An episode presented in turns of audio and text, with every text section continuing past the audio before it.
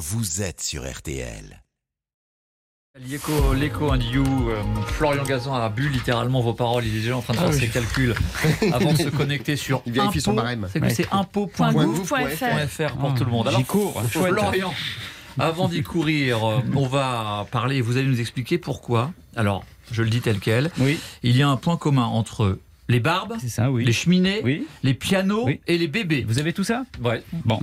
Bah écoutez, tout Non, ça. j'ai pas de cheminée. On pas voit de pas, cheminée, on voit pas le point commun en revanche. Vous hein. allez le voir, c'est bon, ce genre de début, donc officier des déclarations d'impôts, Martial l'a dit, bah, c'est qu'au cours de l'histoire, ils ont donné lieu, tous ces, toutes ces choses, à des impôts ou à des taxes. Voilà. Ouais, vraiment, par exemple, les barbes, c'était où ça? Alors c'était en Angleterre au XVIe siècle, à la recherche d'argent frais pour remplir ses caisses, on connaît ça.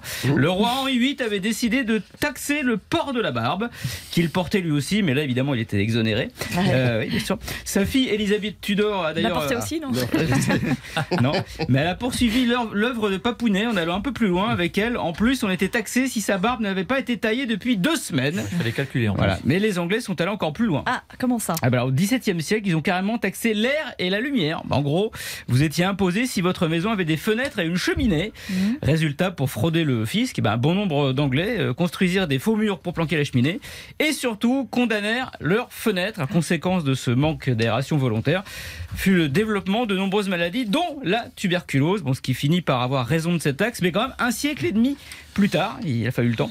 Ceci dit, dans le genre, les Espagnols, eux, imposent le soleil. Alors, je me répète, comment ça? Alors ça c'est au Baléares, les touristes doivent payer, et ils n'ont pas le choix, une taxe solaire jusqu'à 2 euros par jour et par personne pour venir faire le plein d'UV là-bas, ce qui reste moins cher que la taxe bronzage. Ça c'est en Allemagne, dans la ville d'Essen, les propriétaires de solarium payent 20 euros par mois et par machine. Non, vous avez pas de l'Allemagne, de l'Espagne, l'Angleterre, pas de la France encore. Oh, je vous rassure, nous aussi on a eu nos taxes à la con. Euh, en 1893, on a instauré un impôt Ah sur les est- piano. Voilà, on partait du principe que si on en possédait un, bah, c'est qu'on était plutôt financièrement à l'aise. À 10 francs le piano, ça a quand même rapporté 5 millions en 1893 à l'État. Mais on a fait beaucoup plus fort chez nous. On a taxé les enfants. Enfin, plutôt l'absence d'enfants. Alors, c'est-à-dire. Alors ça, c'était en 39, le gouvernement d'Aladier, voyant la démographie baisser, bon, et moins de naissances, hein, Martial le confirmera, c'est moins de croissance, eh bien, il a instauré une taxe de compensation familiale. En gros, à partir du jour de leur mariage, les couples avaient deux ans pour faire un enfant. S'ils dépassaient ce délai, ils étaient taxés. Staline avait fait pareil en URSS, mais alors là, il n'était pas avec le dos de la cuillère, enfin de la faucille. Les couples qui n'avaient pas d'enfants devaient verser 6% de leurs revenus à l'État, ce qu'en langage d'impôt on appelle le, fisc fucking.